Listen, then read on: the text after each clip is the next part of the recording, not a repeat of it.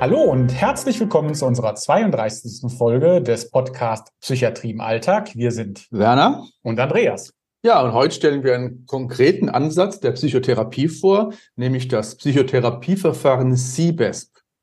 CBESP ist einfach so ein Begriff, der klingt ein bisschen komisch, man weiß gar nicht, was man sich darunter vorstellen soll. Es ist eine Form der Psychotherapie, ursprünglich entwickelt speziell für chronisch depressive Patienten. Und keine Angst, wir werden gleich erläutern, was sich hinter diesem komischen Begriff CBESP verbirgt. Es geht um die Buchstaben C, B, A, S, P und das werden wir gleich erläutern. Und dafür haben wir heute die Frederike Schröpfer zu Gast. Wir kennen die Frederike, die Fredi bereits aus Folge 29. Wir hatten damals über Gruppenangebote in der psychiatrischen Behandlung gesprochen. Und äh, Fredi erwähnte, dass sie diese Gruppenangebote, dass du das auf der Grundlage von ähm, CBESP-Verfahren machst. Und wir hatten auch kurz beschrieben damals, was darunter zu verstehen ist, aber schon bereits damals war klar, dass dazu eigentlich mehr gesagt werden muss und dass man da eine ganze Podcast-Folge auch dazu machen muss zu CBESP. Und aus diesem Grunde haben wir dich heute eingeladen. Darum soll es heute gehen. Ja, das passt natürlich gut, weil wir ja so eine neue Staffel begonnen haben oder unsere erste Staffel, nämlich zu Psychotherapieverfahren. Und das ist jetzt quasi Folge zwei. Aber tatsächlich hat so ein Podcast ja die Eigenschaft, dass man das nicht von eins bis was immer jetzt 32 hört. Und deswegen würde ich fast sagen, stell dich doch ruhig noch mal kurz vor, weil es könnte ja auch Hörerinnen geben, sage ich mal, die jetzt erst zu dieser Folge einsteigen und trotzdem gerne wissen möchten, ja, was du eigentlich machst und wie wir auf die Idee gekommen sind, dich dazu einzuladen. Hallo Fredi. Hallo Fredi. Hallo.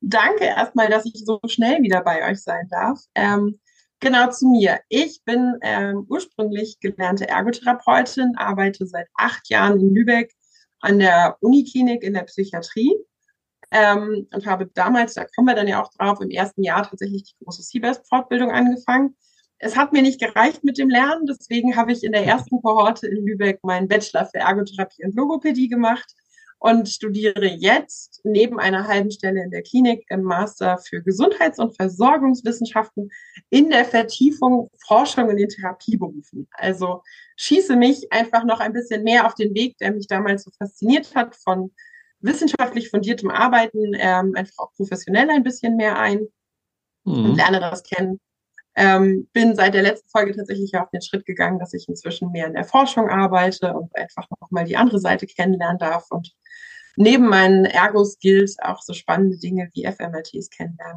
kann. Aber nichtsdestotrotz bin und bleibe ich. Was, was kennenlernen? FMRT?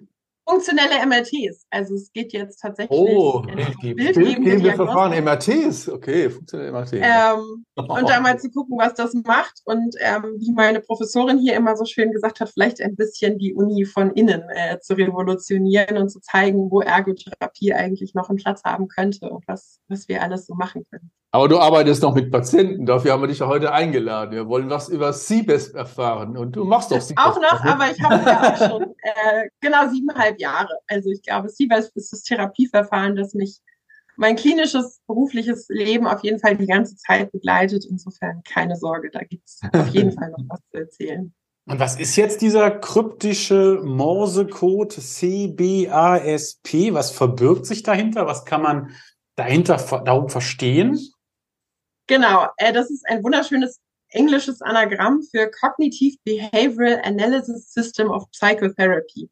Okay. Macht jetzt auch noch nur ein bisschen deutlicher, was es ist. Mhm. Also es ist ein kognitiv basierte Verhaltenstherapie oder Analysesystem äh, für Verhaltenstherapie, äh, eben für, für die Psyche. Ganz gut. Okay. Ne? Ihr habt schon gesagt, es ist ein Depressionsbehandlungskonzept, ganz ursprünglich.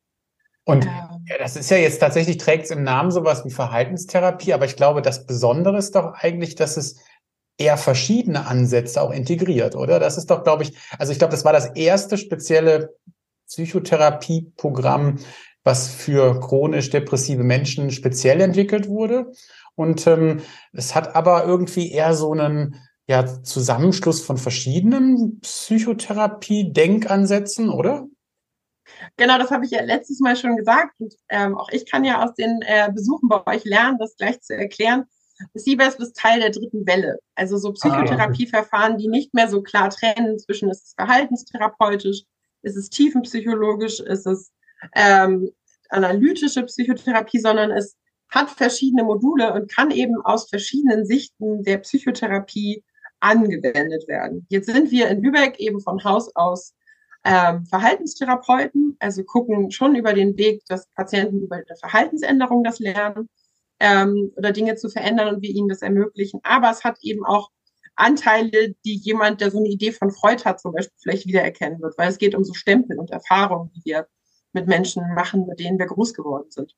Ja, und es geht auch, glaube ich, nur um sowas Stumpfes wie einfach nur Verhalten ändern, sondern auch eher sowas, wenn ich das so richtig verstehe, um ja auch mal so in die Kindheit zurückgucken, ne, zu Bezugspersonen ähm, und das nochmal neu zu analysieren und vielleicht darauf aufbauend auch Verhalten zu ändern, oder? Genau, also CBASP ist besonders wirksam oder ist eben entwickelt worden mit, der, äh, mit einer Grundidee, dass das für Menschen, die chronisch depressiv sind, dass sie häufig sogenannte emotionale Vernachlässigung in der Kindheit und Jugend oder im frühen Erwachsenenalter erfahren haben.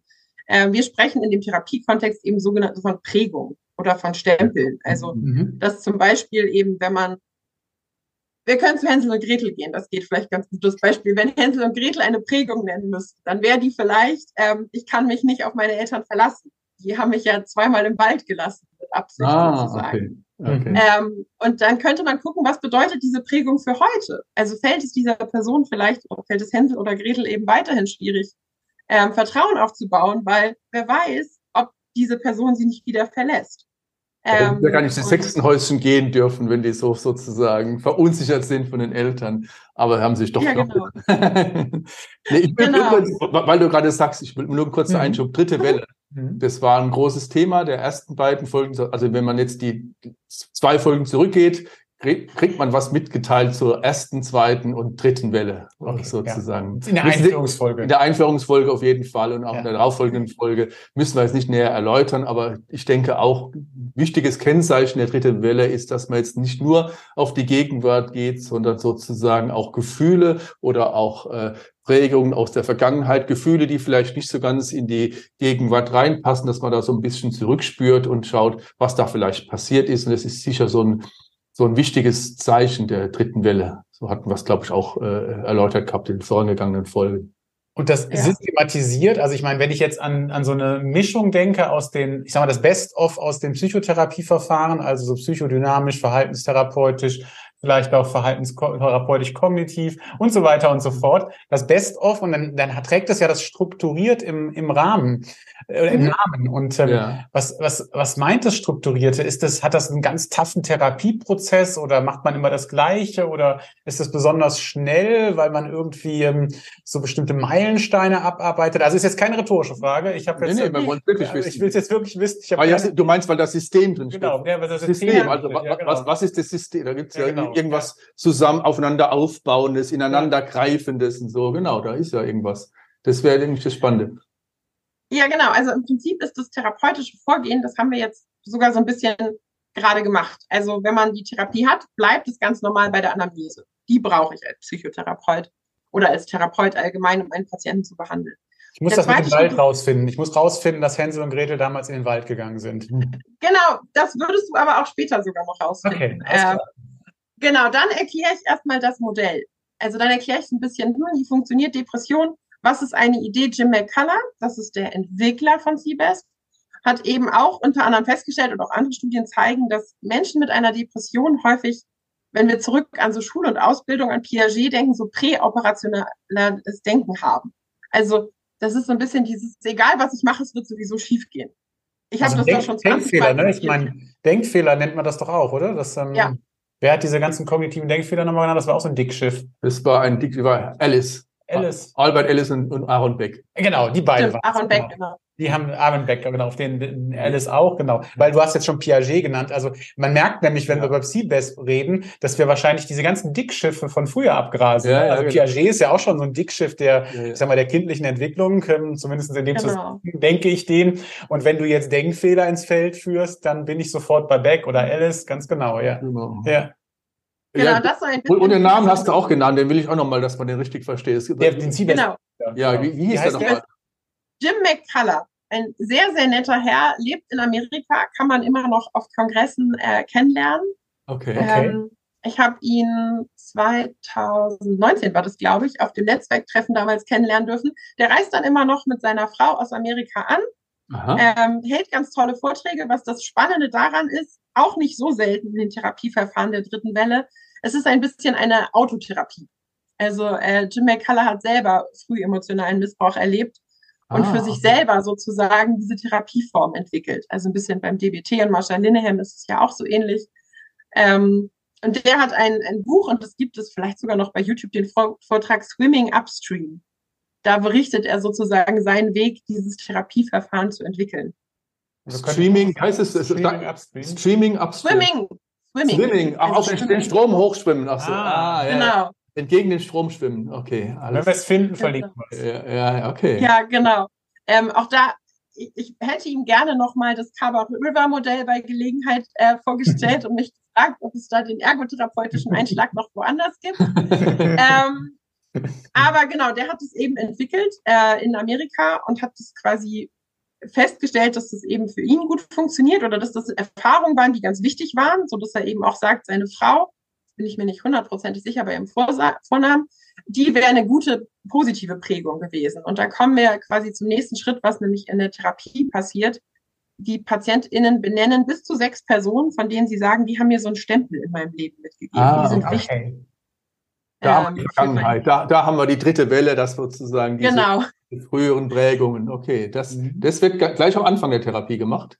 Genau, das, damit fängt man an. Ähm, okay. Um einerseits eben das auch Hänsel und Gretel, wie gesagt, spätestens da hätte ich das vom Hexenhaus erfahren.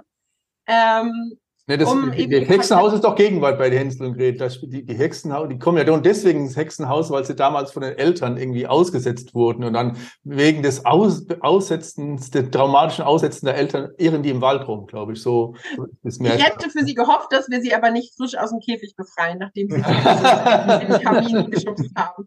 Ähm, genau, aber oder die Eltern. Also es geht ja beides. Und dann klopft man nämlich, also die Patientinnen suchen eben sich Personen aus, von denen sie sagen, dass sie wichtig sind. Ja. Eine Regel, Eltern müssen vorkommen. Auch wenn es abwesende Elternteile gibt oder die nicht mhm. in ihrer Ursprungsfamilie groß geworden sind. Auch das kann ja eine Prägung sein, dass eben jemand nicht da ist. Mhm. Und dann dürfen sie vier andere Personen aussuchen. Ähm, und dann bespricht man eben und bespricht besonders, wie die Personen zum Beispiel mit bestimmten Themen umgegangen sind. Und die vier sogenannten Brennpunkte sind, wie geht jemand damit um, dass ich Fehler mache? Wie geht jemand damit um, dass ich Bedürfnisse äußere? Wenn ich mich geärgert habe oder die sich über mich geärgert haben und wenn ich Nähe suche. Mhm. Also klopft man eben diese vier Themen ab und guckt, was bedeutet das? Und die Patienten berichten einfach davon. Ähm, realistisch schafft man ein, vielleicht, wenn man, wenn man gut ist und die Patienten sehr reflektiert, zwei von diesen Prägungen für eine Therapieeinheit. Also das mhm. braucht auch einen Moment. Also ähm, sechs, im, sechs kann man schon mal rechnen. Ja, genau, je nachdem. Also so vier bis sechs sagt man, sechs sind dann natürlich auch sehr viele. Mhm. Ähm, müssen nicht nur schlechte sein. Also das ist eben wie beim mhm. Colors Beispiel. Es dürfen auch gute sein, ähm, dass es jemand gab, der ein Gegenbeispiel gelebt hat. Genau. Und dann formulieren die so Sätze. Und wenn wir zurück zu Hänsel und Gretel gehen, dann wäre es ja ich glaube, Nähe äußern wäre auf jeden Fall was, Bedürfnisse äußern und Fehler machen. Also das mit, mit dem im Wald aussetzen gibt ja An Angriffspunkte für sehr viele Punkte. Mhm. Ähm, und man formuliert dann Sätze wie, weil ich mit meinem oder mit meinem Vater groß geworden bin, habe ich Schwierigkeiten, Menschen zu vertrauen. Mhm. mich darauf einzulassen, dass mir jemand vertraut. Mhm. mhm. Ähm, und wenn man diese vier oder sechs Prägungen besprochen hat, dann formuliert man eine sogenannte Übertragungshypothese. Also guckt, und das ist der therapeutisch spannende Teil, was bedeutet das denn für den Patienten in meiner Therapie? Mhm. Also zum Beispiel, jetzt muss ich für Hänsel und Gretel wieder überlegen, ähm, vielleicht, ich habe Angst in meiner Therapie, ähm, Frau Schröpfer ähm, nicht gerecht werden zu können, ähm, so dass sie mich dann nicht mehr behandeln möchte oder mich verlassen wird. Genau. Oder mich alleine lassen wird, wenn es schwierig mhm. ist. Und dann irre ich durch den dunklen Wald des Lebens und komme in Gefahr und eine Hexe schnappt mich.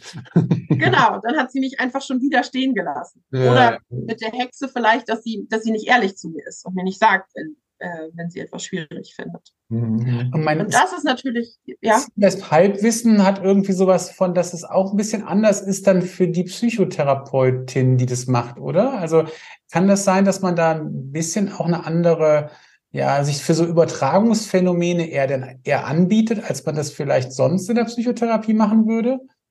Du meinst, dass man das so ein bisschen reingibt in die Therapie, Ja. dass man selber eine Entwicklung vielleicht mitmacht und Ja. selber vielleicht ein bisschen daran wächst und so, so eigene Erfahrungen dann macht in, in, in, in, in, in, ähm, ja, in der, im Austausch äh, mit der Patientin oder dem Patient. Genau, es gibt Ist dann noch anders? zwei. Genau, ja. Nee, nicht ganz. Ähm, Okay. Man markiert das einfach mehr. Also man würde es nicht unbedingt forcieren. Mhm. Es ist eher so, dass es einem bewusst ist, dass man eben, wenn man merkt, okay, jetzt muss ich eben vielleicht sagen, ich habe zwei Wochen Urlaub oder Okay. dadurch werde ich sie nicht im Entlastungsgespräch sehen können. Dinge, die im Ja. Alltag passieren, die Patienten aber natürlich durchaus als verlassen empfinden können. Okay. Ähm, dann kann man das markieren und zum Beispiel fragen, ähm, wie hätte Ihr Vater jetzt reagiert? Ähm, Ah, wenn das sagen, okay. macht markieren heißt, man bringt es in die, in die Therapie Man ein. nutzt es bewusst. Ja, ja, genau. Also man- Genau, man nutzt es bewusst und macht eine Diskriminationsübung. Okay, man macht Ähm, jetzt nicht den gespielten Witz, dass man jetzt irgendwelche, ich sag jetzt mal Rollenspiele oder sowas macht, Mhm. sondern man, man, wenn man solche Situationen im Alltag hat, und die sind ja alltäglich, Mhm. dann macht man sie ganz, ähm, dann, dann hebt man sie aufs Tablett und nutzt sie als Übungsgrundlage. Dann genau, und markiert das andere Verhalten. Also das wäre die Interdiskrimin inter, inter, inter irgendwas Diskriminationsübung, Mhm. ähm, zu sagen, wie habe ich mich verhalten und wie hätte Mhm. sich jemand vorher in ihrem Leben verhalten. Okay. Ähm, und vielleicht eben beim Urlaubsbeispiel zu sagen, und wir gehen zu Hänsel und Gretel, ich sage, ich bin nicht einfach weg.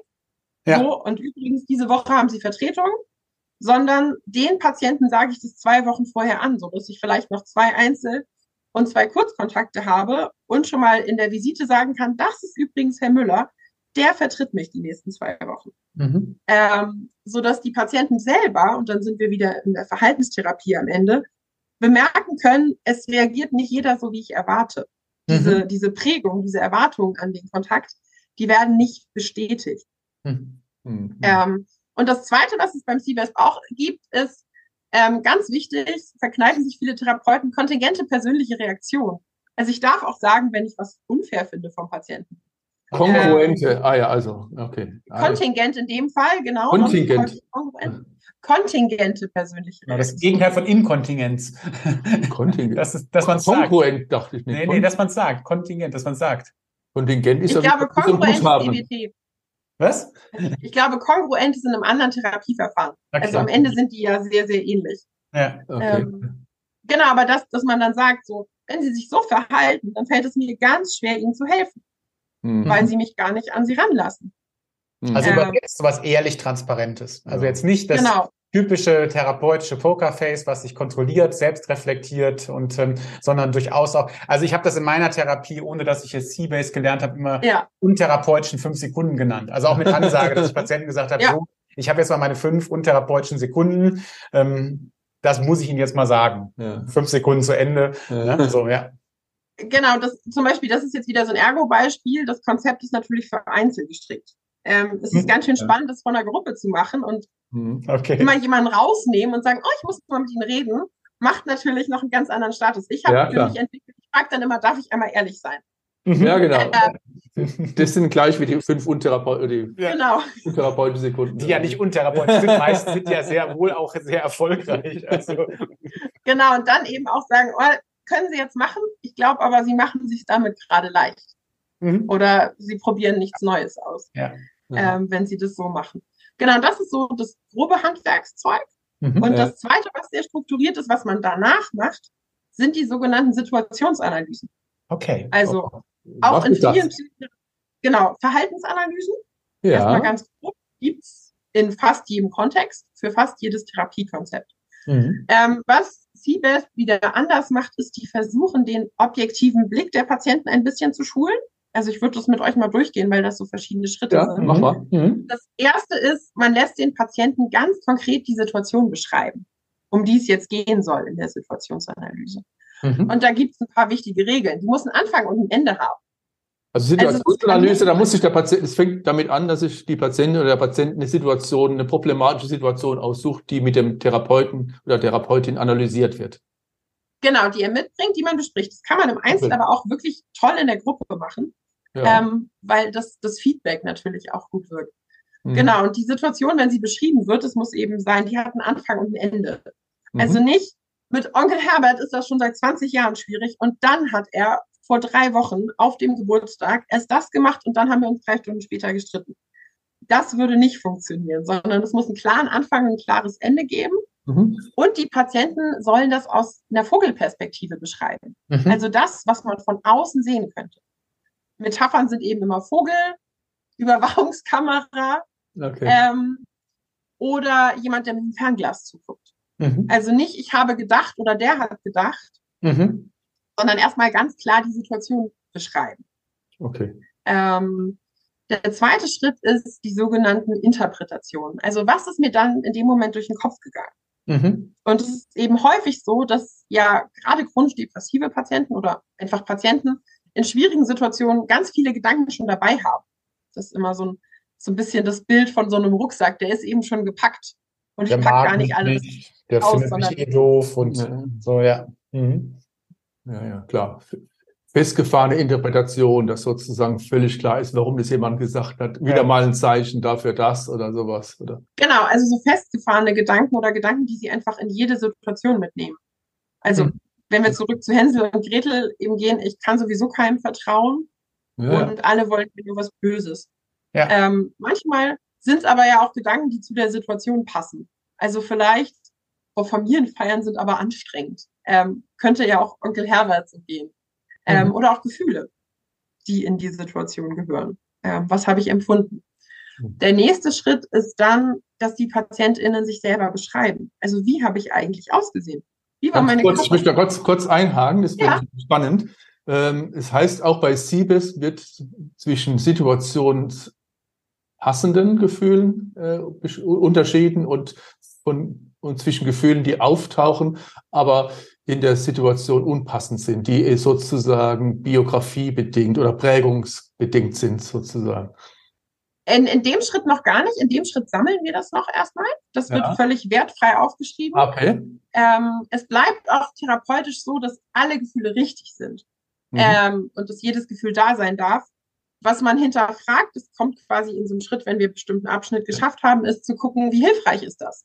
Mhm. mhm. Ähm, und dann eben ganz normal psychoedukativ, ich kann mich auch für Gefühle entscheiden und ich kann Gefühle abschwächen oder verstärken. Das ist ja valide zu sagen, ich empfinde das da, aber es hilft mir einfach nicht weiter, zu dem gewünschten Ergebnis zu kommen. Aber da kommen wir ein bisschen später hin im Therapieverlauf.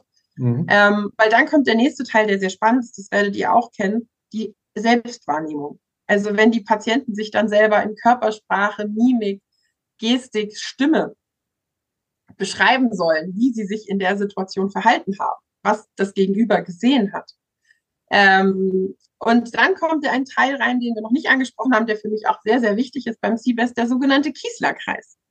Ja, genau. Ähm, von der letzten Folge. Genau. Oder noch, von, von, der vor, vor, vor letzten Folge mit Fredi, genau. Letzte Folge mit Fredi. Genau. Kiesler-Kreis, genau. Das, das genau. Das, äh, da musst du ein paar Worte zu sagen, genau. Wir haben jetzt schon einige Elemente. Jetzt kommt der Kiesler-Kreis, genau. Genau, der Kiesler-Kreis ist entwickelt worden von Donald Kiesler. Genau. Ähm, von Philipp Klein habe ich die schöne Geschichte und ich will sie einfach glauben, weil ich sie so schön finde. Sie ist im CBEST gelandet, weil Donald Kiesler und Jim McCullough im selben Gebäude geforscht haben. Und die Legende besagt, sie sind zum Mittagessen gegangen und haben sich unterhalten, was der eine und der andere denn gerade so macht mhm. und haben festgestellt, die passen ja hervorragend zueinander, diese beiden Konzepte. Ah. Ähm, und ich finde die Geschichte so schön, dass ich es einfach dabei belasse und äh, nicht recherchiere, ob es irgendwie anders war. Also zu, zu, meiner Recherche wird es passen, weil also Kiesler ist auch ein, ein, ein bekannter Psychologe, aber nicht so bekannt wie die anderen äh, äh mhm. Psychologen oder, oder, oder Forscher, auf, auf die sich äh, die CBES beruft, zum Beispiel ähm, Badura, äh, mhm. Skinner, Skinner, Seligmann, Seligmann allein Hilflosigkeit, da gibt's gibt's riesige Literatur und äh, zu Kiesler, ja, da gibt's den Kiesler-Kreis, das kennt man über Siebest, aber so viel anderes findet man über den Kiesler nicht. Und das würde dann zu dem passen, was du gerade, diese Geschichte, die du gerade erzählt hast. Genau, der landet nämlich in so einer Aufzählung von den ganzen psychologischen Dickschiffen. Und ähm, wenn man dann, die anderen kennt man alle, aber Kiesler kannte ich jetzt nur von dir, von Folge, weiß ja. Was war 29? 22, ja. Da habe ich schon mal Kiesler gehört, aber ich war erstaunt, dass der in dieser Aufzählung Piaget, Seligmann, Skinner, Kiesler und Bandura auftaucht. Ja, ja, genau. Ja. genau. Piaget und Kiesler könnte man jetzt nicht in einem Anzug normalerweise nennen. Nee. Alle anderen hat man schon mal gehört. Ja. Genau. Der beschreibt einfach ein Konzept, wie menschliche Interaktion zu erklären sein kann. Wie ähm, Dinge, die es dann auch noch größer als Kiesler mit so einer goldenen Regel, wie was du nicht willst, was man dir tut, das fügt auch keinem anderen zu, mhm. ein bisschen entstehen kann. Und ähm, Kiesler hat, das kann man sich wie so ein Kompass vorstellen, jetzt ohne Bild. Ähm, und es gibt eben vier Hauptrollen, vier große Rollen, die Kiesler beschreibt. Jetzt, wenn wir es auf Deutsch besprechen, schon wichtig zu sagen, die sind übersetzt. Mhm, okay. ja, die englischen Begriffe sind anders. Man hat im Deutschen sehr schnell Assoziationen, die bei drei von vier Rollen anders sind, als es gemeint ist. Mhm. Ähm, das, es gibt das, was einfach ist, es gibt freundlich. Ein freundliches Verhalten ähm, erzeugt Nähe. Das mhm. ist eben äh, die, die Verbindung. Ähm, gegenüber von freundlich, die sind im Kieslerkreis so wie Ost und West, ähm, liegt feindlich. Das mhm. meint ein Verhalten, das Distanz erzeugt. Das ist immer ganz wichtig. Meine Metapher für die Patienten ist, das muss nicht nur der Ritter sein, der mit dem Schwert angreift, also der aktiv dafür sorgt, dass jemand Distanz erzeugt, das Verhalten, was man auch gleich im Kopf hat. Jemand, der sehr übergriffig ist, sehr unfreundlich, mit dem ich nichts zu tun haben will. Feindlich kann auch, ich ziehe die Zugbrücke hoch sein. Also kann auch einfach sein, ich lasse keine Kommunikation zu. Ich mache sehr dicht. Ich gebe nicht viel Angriffsfläche. Ähm, und dann gibt's für Nord und Süd sozusagen dominant und unterwürfig. Ähm, unterwürfig. Und das ist ein, ja, ja. Unterwürfig, genau. Und das ist so ein bisschen die Achse der Offenheit. Also dominantes Verhalten für Kiesler ist jemand, der sehr klar äußern kann, was er möchte.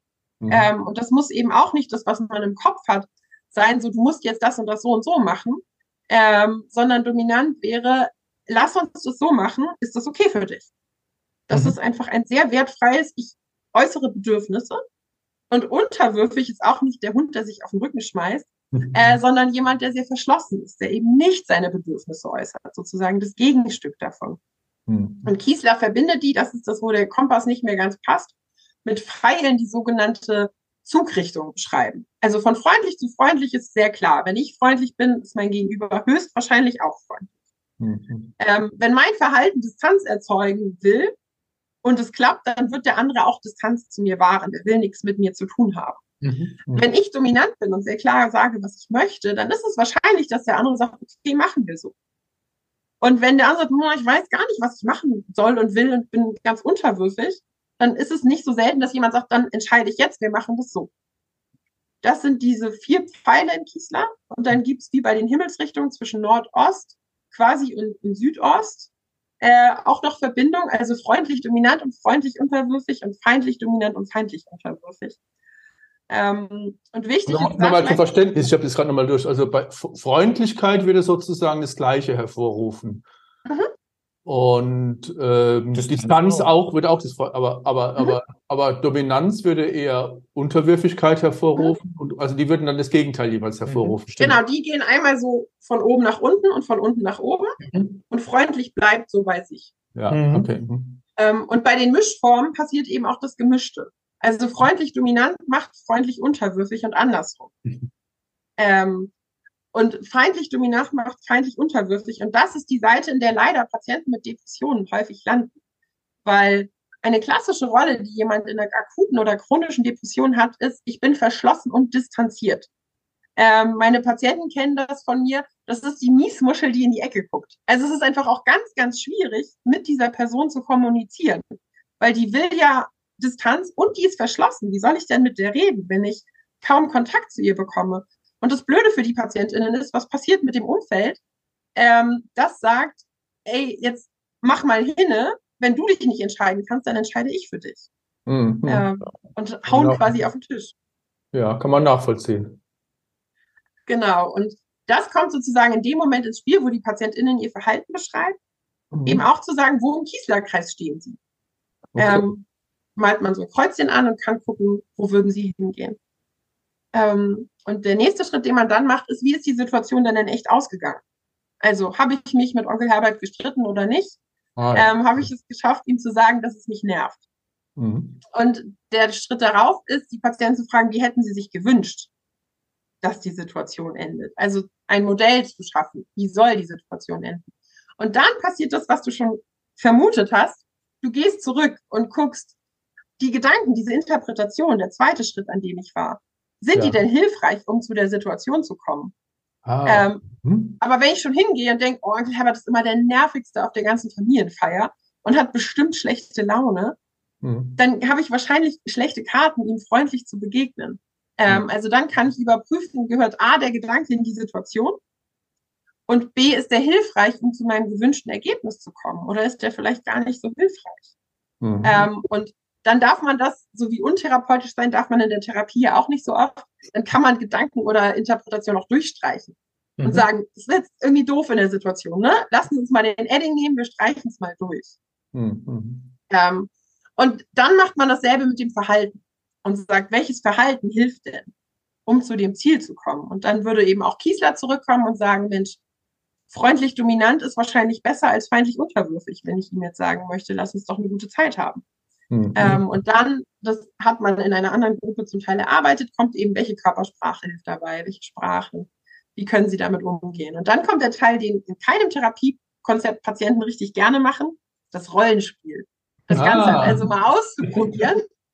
Okay. Ähm, und das, was man aufgeschrieben hat, einmal laut zu sagen und äh, einfach auch auszusprechen und die Körperhaltung auszuprobieren. Habe ich das richtig gehört? Du sagst das in meinem Nebensatz. Ich, also ich höre jetzt raus, das ist eher ein Gruppentherapieprogramm. Nee, du machst Gruppentherapie. Ich habe es als Gruppentherapie. Ah, alles klar, okay. Ja, ja. So, okay, ja. Gut. Du machst da sozusagen ähm, Erfahrung mit, weil dein Setting, wo du arbeitest in Lübeck, ist meistens ein Gruppensetting und da hast und du hast die CBESP-Ausbildung, du hast es halt so gut wie es geht in, in dein Umfeld, wo du arbeitest, übertragen. So vermute ich das. Ne? Genau. Ne? Also wir haben die Situationsanalyse im Einzel. Okay. Ähm, dann macht man es mit dem Therapeuten. Und wir haben die Situationsanalyse in der Gruppe. Mhm. Dann kann man es mit dem Therapeuten spielen oder mit einem Mitpatienten. Mhm. Das ist so auch wieder wie in allen Therapiekonzepten ein bisschen gucken, wie gut ist der, der Beziehungsaufbau und wie sehr kann man sich auf den Gegenspieler verlassen, dass er jetzt nicht ähm, sich ganz anders verhält, als es ja geplant ist für mhm. ein neues, für eine neue Erfahrung. Weil das, da gehen wir ja wieder zurück auf die Verhaltenstherapie. Der Patient kann dann eine neue Erfahrung machen, mhm. ähm, wie die Situation endet. Und der letzte Schritt, den mag ich auch sehr, ist zu gucken, was könnte so ein kleiner Motivationssatz sein, äh, den der Patient oder die Patientin mitnimmt für zukünftige Situationen. So also ich darf das oder ich kann das, ah, trau okay. dich. Mhm. Was, so was häufig dann ein an, an mit, mit einem Post-it an den Spiegel äh, mhm. Badezimmer pinnen kann oder sowas. Meinst du sowas? Ja, genau. Das, das, das, was sie daraus mitnehmen und an diesem Satz eben sehen können, das ist die Erinnerung, mhm. ähm, wie ich das Ganze lösen möchte oder wie ich damit umgehen möchte. Ähm, wir sind ja jetzt schon ein bisschen auch am zeitlichen Ende. Ich sag mal, was man schon erwähnen sollte, ist, dass das da relativ gute Evidenz hat. Also ja. das heißt, ich habe zumindest gelesen, es gab ein großes ähm, randomisiertes, kontrolliertes Experiment oder Versuch oder eine Forschung mhm. dazu, die auch belegen konnte, dass es genauso wirksam ist wie Antidepressiva, was ja schon auch was Besonderes ist. Und ich glaube, du bist auch in so einer, ja. in so einem Experiment, oder? Bist du da in Lübeck? Ja, genau. Kann was erzählen, wenn du da, wenn du jetzt Forschungsmitarbeiter bist. Genau, der kleine Werbeblock. Also gerade läuft eben eine Studie, die ein Therapieverfahren, von dem ich letztes Mal einiges aus meiner Bachelorarbeit erzählt habe, und CBEST vergleicht, eben guckt, was wirkt quasi konventionelle Psychotherapie oder Verhaltenstherapie und das CBEST, was wirkt besser. Change PDD heißt das Ganze. Also Changing Persistent Depressive Disorder. Okay. Ähm, Aber man muss nicht Englisch sprechen können, um mitzumachen, oder? Nee, überhaupt nicht. Äh, und du darfst auch sagen, was das zweite ist. Ich weiß es zufällig, darf man ruhig sagen. Ja. Es ist Verhaltensaktivierung auch eine sehr wirksame und gute Sache, sozusagen. Wenn man also bei dieser Studie mitmacht, wird man auf jeden Fall, bringt man irgendwas von den beiden. Das wird in der Regel gelost, aber man kann schon sagen, es sind beides gute Sachen. Und das geht genau, es wird randomisiert zugeordnet und es gibt insgesamt sechs Standorte in Deutschland, wo man, es ist ein zwölfwöchiges Therapieprogramm sozusagen, was man dann macht, also stationär, teilstationär und ambulant behandelt wird. Zwei Therapie-Einzel die Woche bekommt, zwei Gruppentherapien. Oh. Ähm, also auch ein sehr umfangreiches Therapieprogramm äh, für viele Kliniken, ähm, wo man das eben bekommen kann. Also das und, heißt, äh, wir werden das ja verlinken bei uns in den Show Notes, ja. wenn man jetzt den Podcast relativ zeitnah hört also wir haben jetzt Mai 2023, korrigier mich, Werner. Und bis wann muss man sich melden, genau? Aber ich glaube, es geht noch eine Weile, aber natürlich ähm, quasi aus Werbetechnik äh, möglichst schnell. Ja. Ich weiß nicht genau, wie lange wir noch rekrutieren, aber ja. ich würde sagen, so den nächsten drei, vier Monaten lohnt sich auf jeden Fall nochmal ein Versuch.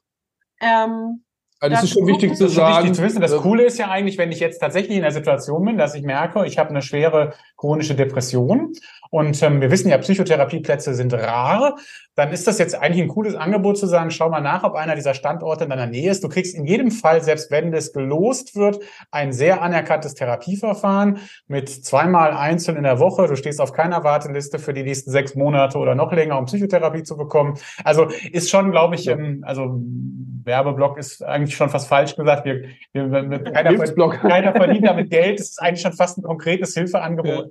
Ja. ja. Wir packen auf jeden Fall einen Link in die Show Notes. Wenn man natürlich jetzt irgendwie diesen ähm, Podcast 2024 oder später hört, ist es wahrscheinlich zu spät. Aber dann kann man googeln, ähm, ob du schon was veröffentlicht hast oder ob die Studienanbieter schon was veröffentlicht haben zu den Ergebnissen dieser Studie. Und dann kann man, hat man so Making of quasi in diesem Podcast mit drin. Kannst du schnell diese sechs Orte aufzählen? Lübeck? Genau, das ist Berlin, Lübeck, Hannover, Marburg, München und Tübingen. Oh, okay. Also Norden und Süden hat was. Der Mitte fehlt so ein bisschen, der Westen. Mitte, Mitte und Westen, Mitte und Westen und außer genau Berlin ist im Osten ein bisschen lückenhaft, aber Nein. es gibt ja eben stationär und teilstationär auch einen Teil. Vielleicht geht es dann für fünf Wochen fürs Ambulante einmal zu fahren. Super. Und ähm, gibt es irgendeinen Buchtipp oder irgendwas, wo du sagen würdest, wir machen ja auch mal so Tipps zum Anregen, wo kann man weiterlesen? Also vielleicht auch egal in welcher Rolle oder gibt es irgendwas, wo du ja. sagst, da kann man mehr über PsyBest erfahren, weil die eigentliche Idee unseres Podcasts ist es ja, nicht eine Fortbildung zu machen, den Leuten alles schon fertig zu erklären, sondern wir wollen ja unsere Hörerinnen neugierig machen für ähm, ja vielleicht auch neue Dinge, die sie nicht erkennen oder um dann nochmal nachzugucken und ähm, sich ein bisschen einzugraben in so ein Thema oder ähm, ja sich weiter zu informieren. Das ist ja der Hauptgedanke. Ich glaube, dann ist der erste gute Punkt tatsächlich auf der Homepage vom, vom CBS Netzwerk, beziehungsweise jetzt eben von der deutschsprachigen Gesellschaft für CBS zu gucken. Ja. Ähm, da gibt es einen Bereich für chronisch Kranke und für Menschen, die in dem Bereich arbeiten oder da mitarbeiten wollen, mhm. sozusagen, so dass man da viele was abdecken kann. Ich glaube, ansonsten, aber da bin ich eben auch ganz Lübeckerin, hat Philipp Klein ein paar äh, sehr schöne Bücher über Seabass geschrieben und tatsächlich kann ich mich auch schicken, einen YouTube-Vortrag, also ein aufgezeichnete PowerPoint. Oh ja, super. Nochmal Schick uns das mal und dann verlinken wir das auf jeden Fall. Was du schickst, kommt mit in die Show. noch machen. ja. ja, cool. Super. Dann würde ich sagen, Herzlichen Dank, dass wir dich ein zweites Mal in unserem Podcast begrüßen durften. Ganz interessant, was du alles machst. Ähm, ähm, und ähm, ja, ich hoffe natürlich, oder wir hoffen wie immer, dass wir echt was Aktuelles, Neues an Denkanstößen gegeben haben. Das ist ja ein Teil unserer Serie Psychotherapieverfahren, dass man auch versteht vielleicht, warum, ähm, wie, wie Verfahren funktionieren, wie sie entwickelt werden oder wie sie entwickelt wurden und dass sie auch tatsächlich so eine theoretische Verbindung haben. Also das, das ist ja was Typisches. Kein mhm. Verfahren erfindet was völlig Neues, sondern auch hier werden ja, Sachen auf auf Bekannten und auf vielleicht im Idealfall können Hörer, die selbst nach Psychotherapie suchen, jetzt so ein bisschen vergleichen und genau. können so ein bisschen eine, ein konkretes Verfahren, Siebes, damit haben wir heute angefangen. Genau. Weiteres geht weiter. Ja, und damit, ja. ja, herzlichen Dank nochmal an dich und damit, ja, du als Zuhörerin keine weitere Podcast-Folge verpasst, würden wir empfehlen, unseren Podcast zu abonnieren. Und ja, wir danken ganz herzlich fürs Mitmachen an dich, Fredi. Wir danken fürs Zuhören und hoffen, dass wir mit unserem Podcast Denkanstöße gegeben haben. Danke. Jo, tschüss, Fredi. Danke. Danke, Fredi. tschüss. Tschüss.